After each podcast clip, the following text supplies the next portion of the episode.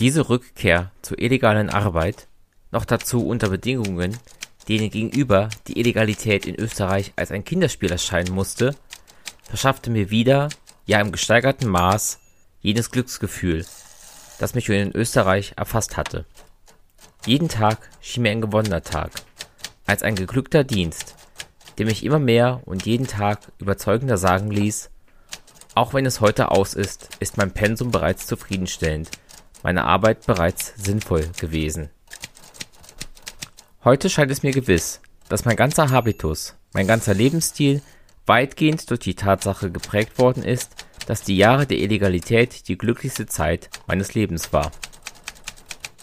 Ich dachte oft an die prominenten deutschen Kommunisten, Norden, Bruno Köhler, Abusch, die ich 1940 in Südfrankreich getroffen hatte, auf der Flucht nach Lateinamerika, um sich aufzuheben. Wofür? Wozu leben sie eigentlich? fragte ich mich. Und was ist das für eine internationale Solidarität, die die Franzosen alleine bluten lässt? Auch ich hatte ein kubanisches Visum, das meine Schwester Nettie unter schweren Opfern gekauft, aber ich dachte nicht daran, davon Gebrauch zu machen.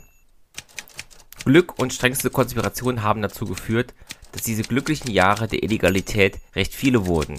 Ich der längste Illegale Österreichs bin. Immerhin sechs bis sieben Jahre, nur kurz unterbrochen, auch im europäischen Maßstab eine Spitzenleistung, ein Spitzenglück.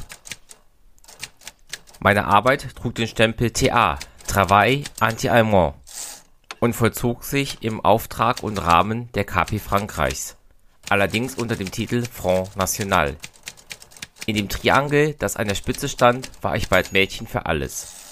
Nominell verantwortlich für Agitprop, das heißt vor allem unter den regelmäßigen Flugblättern Skribent des Soldats im Westen, der den gleichen Titel trug wie die offizielle Zeitung der Besatzungstruppe, von der Partei angeblich in einer Auflage von 60.000 gedruckt wurde und auf allen möglichen Wegen an die Soldaten herangebracht wurde, über die Mauern von Kasernen geworfen, im Brot gebacken, in Eisenbahnwaggons gelegt und so weiter.